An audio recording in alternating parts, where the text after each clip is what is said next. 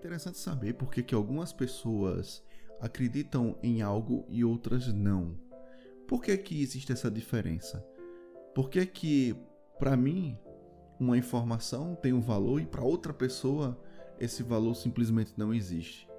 Isso é o que faz com que as pessoas entrem em conflito, que elas possam, é, às vezes, não se entender e que, na maioria das vezes, geram interesses completamente antagônicos. Então é assim: como é que eu posso estabelecer aqui, pelo menos, o mínimo de informação, o mínimo de conhecimento, para que daí então seja possível identificar o mínimo, o mínimo mesmo dessas informações, dessas, dessas questões, desses contextos, para que daí então, sim, possa ser realizado um juízo de valor no sentido de compreender a questão. E compreendendo essa questão, daí então é possível ter é, uma atitude diferente ou tomar outra medida ou o que quer que seja necessário. Primeiramente, eu precisaria dar uma explicação longa a respeito de algumas questões, de alguns conhecimentos, mas eu vou tentar encurtar toda a situação é, trazendo uma analogia. E aqui eu vou pegar uma analogia que é, pode ser até uma analogia um pouco superficial para a questão, mas que é muito fácil de entender através dela. Mas requer um pouco de esforço mental para chegar na compreensão. Então vamos fazer o seguinte: existem pessoas que têm pena dos animais, que não gostaria de matá-los para ter que se alimentar e preferem, portanto, uma dieta baseada em absolutamente tudo que não seja prejudicial aos animais. Nesse caso, existem aquelas pessoas que até mesmo toleram o consumo dos ovos, dos ovos da galinha, mas que não viriam a matar uma galinha para consumir como refeição. Mas outros não, outros já entendem que o ovo da galinha é uma possibilidade de vida e, portanto, eles é, preservam lá o ovo e se abstêm completamente. Até mesmo do leite, tá? Do leite que gera o queijo, que gera colhada, que gera manteiga, eles é, se abstêm completamente e utilizam outros recursos, é, manteigas de outras extrações, de outras matérias-primas e que já existem, né? Isso é uma realidade é, mais plausível no mundo de hoje. Mas daí então, por que que essas pessoas elas e você pode não concordar com elas, tá? Mas por que que elas pensam assim? Primeiramente, pode ser que elas não queiram matar, certo? Uh, por uma questão mais filosófica, religiosa e tudo bem. Mas pode ser que elas realmente não suportem é, ver o animal sofrer, mesmo que por um impacto, né, de alguns sistemas de, de que, que são utilizados para abater animais, um, como uma espécie de ferrolho que vai no meio da testa, né, do gado, por exemplo. Então eles não suportam ver aquele tipo de sofrimento no animal é evidentemente que tem aqueles que teorizam um pouco mais, que falam que esse sofrimento, energeticamente falando, ele passa para a carne e a carne daí então já está contaminada com uma energia negativa, mas isso daí é o que creem é, um outro tipo de, de pessoa, né? um outro tipo de público aí é, que muito provavelmente está ali numa, numa senda um pouco mais esotérica, enfim. Também não vem o caso julgá-los, entendeu? Eles podem acreditar naquilo que eles quiserem. Deixe quieto, isso daí não tem problema. A questão é, novamente, entender por que, que essas pessoas ainda se sentem dessa maneira. E aí é onde a gente começa a questionar quem quer que seja a respeito de dois pontos. E se não houvesse um frigorífico, né, uma um abatedor que fizesse esse serviço, né? Como é que seria de fato fazer o consumo dessa carne? Porque daí então você deveria ter que ser, você necessariamente precisa ser um caçador e precisa, após abater o animal, fazer todo aquele procedimento para limpeza da carne né, extraindo aquilo que é ideal ao consumo, né, ao cozimento, né, enfim, e desprezando, reutilizando aquilo que aquilo que não, não é interessante como alimento. Então, essa é a grande questão. Muitas pessoas, e aí é que vem, e aí é que vem o, o grande mistério, a revelação do grande mistério. Não existe na verdade nenhum mistério. É só parar para pensar com um pouco mais de propriedade e questionamento. Então, como é que seria a pessoa é, se alimentar da carne, é, independente do animal que seja? Pode ser um servo, pode ser um gado, pode ser, enfim. Como é, sem, sem que existam essas pessoas, né, esses intermédios? Então, evidentemente, passamos a ter povos mais caçadores e daí, portanto, é, eu acredito que aqueles que não tenham sangue, né, estômago para aguentar a presenciar a morte do animal, com certeza até podem não querer presenciar a morte do animal, mas também não significa que não vão consumir carne, entendeu? Existem pessoas assim, ou que sequer ponderam a respeito da morte do animal que seja. O grande detalhe é que hoje, né, num processo industrial das coisas, você já consome a carne e você não vai nem no açougue mais. Você vai nos frigoríficos de supermercados e todas as partes, né, bovinas, por exemplo, já estão lá, etiquetadas com preço, data de validade e tudo mais, né, tipo de absolutamente todas as informações da forma às vezes mais tecnológicas possível, né, da maneira mais tecnológica possível, com aquele é, QR code onde você aponta o celular e daí tem todas as informações, enfim, até sabe qual é a família e o criador do, do gado, né, do animal que está ali, é, as suas partes, né. Enfim, então você compra um produto que já vem todo embalado, todo bonitinho, e você não tem a relação entre aquilo e o animal.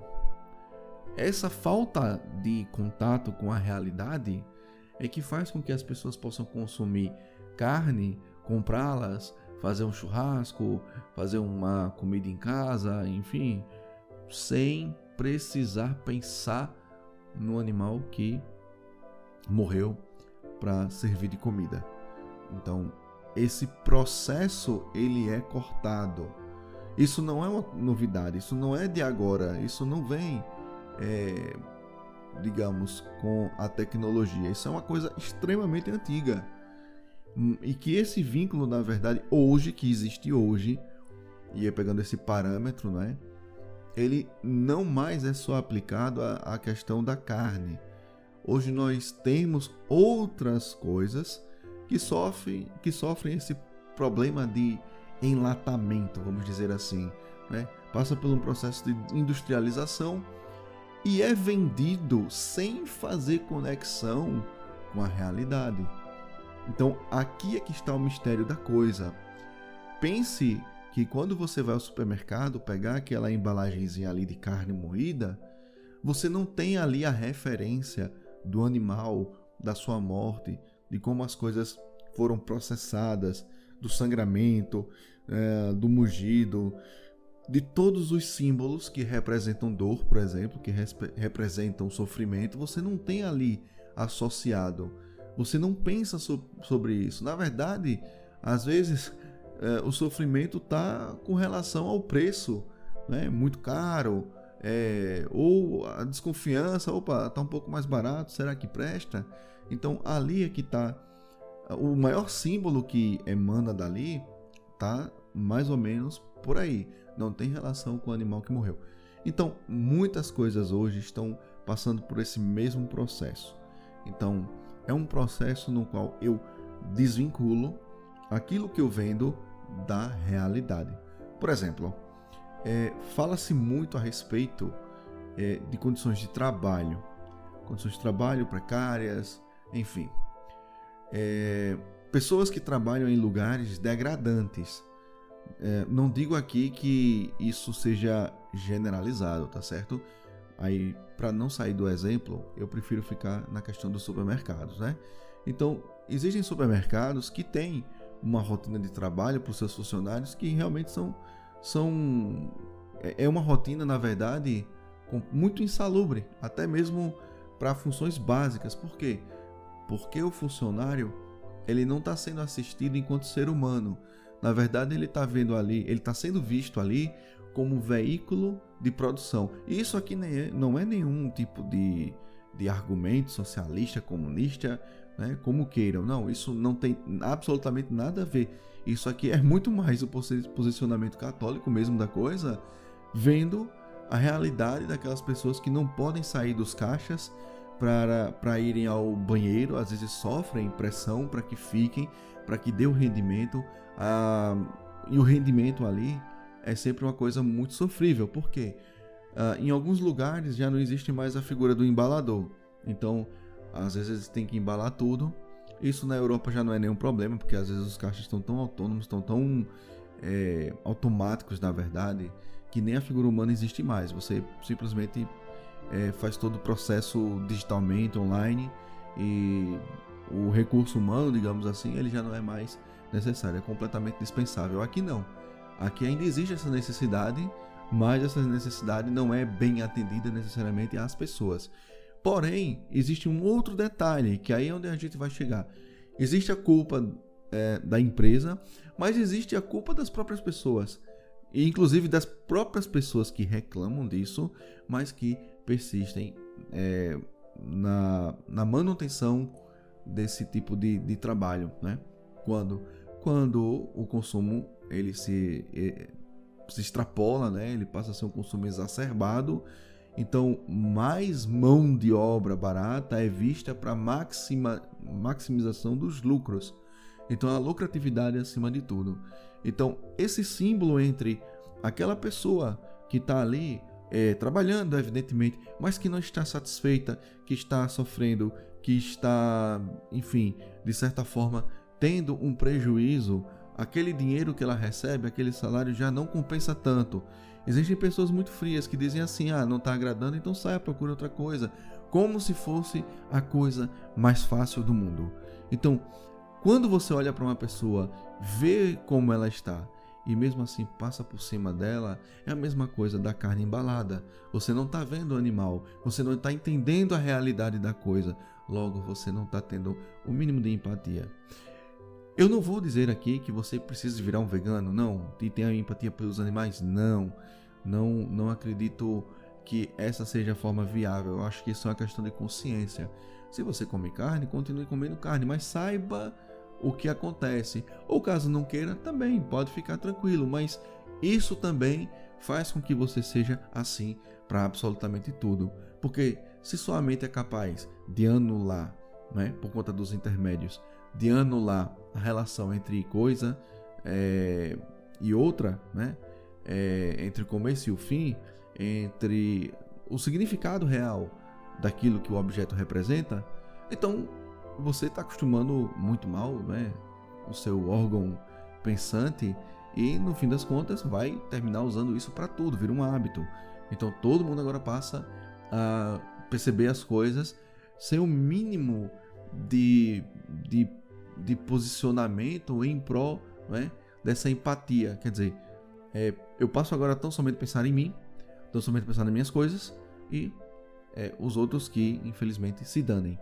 Então isso daí não é uma postura minimamente humana, mas explica explica perfeitamente bem o que está acontecendo hoje nesse processo, no qual as coisas, as relações estão ficando cada vez mais embaladas, industrializadas, etiquetadas, né?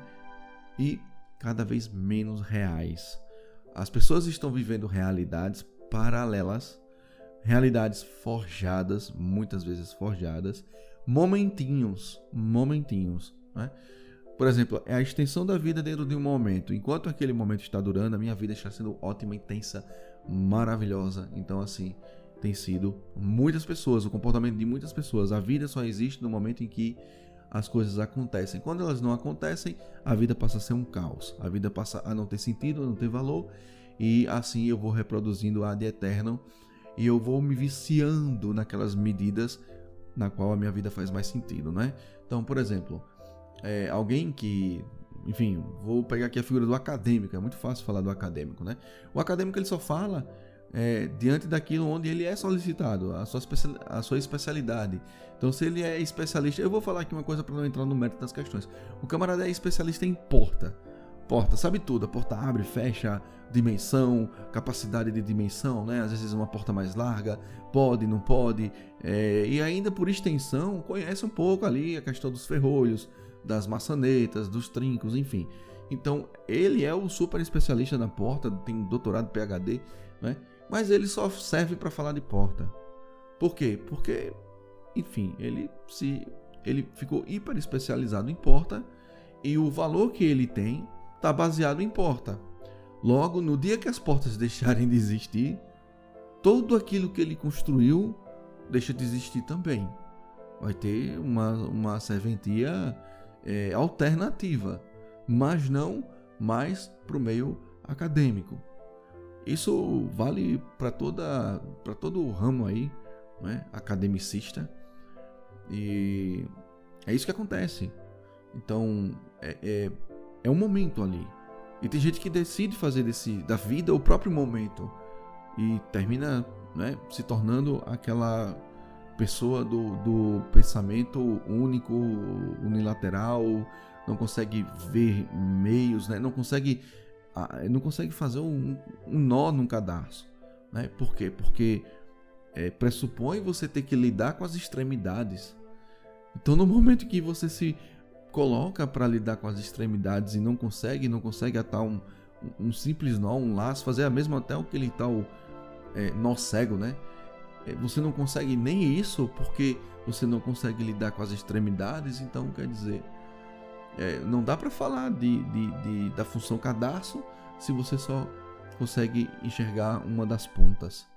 Isso é complicado. Como é que a gente vai estar tá falando do cadarço só falando de uma das pontas? Então, é problemático isso. É uma situação que tem se colocado no mundo, que tem se colocado é, para todas as pessoas e que ela é muito prejudicial. Ela está baseada nesses conceitos principalmente no conceito de que eu não faço mais relação entre, a, entre é, o início e o fim, né? entre a tal da bandeja de carne moída e o boi, que, enfim, é, foi sacrificado para gerar aquele recurso.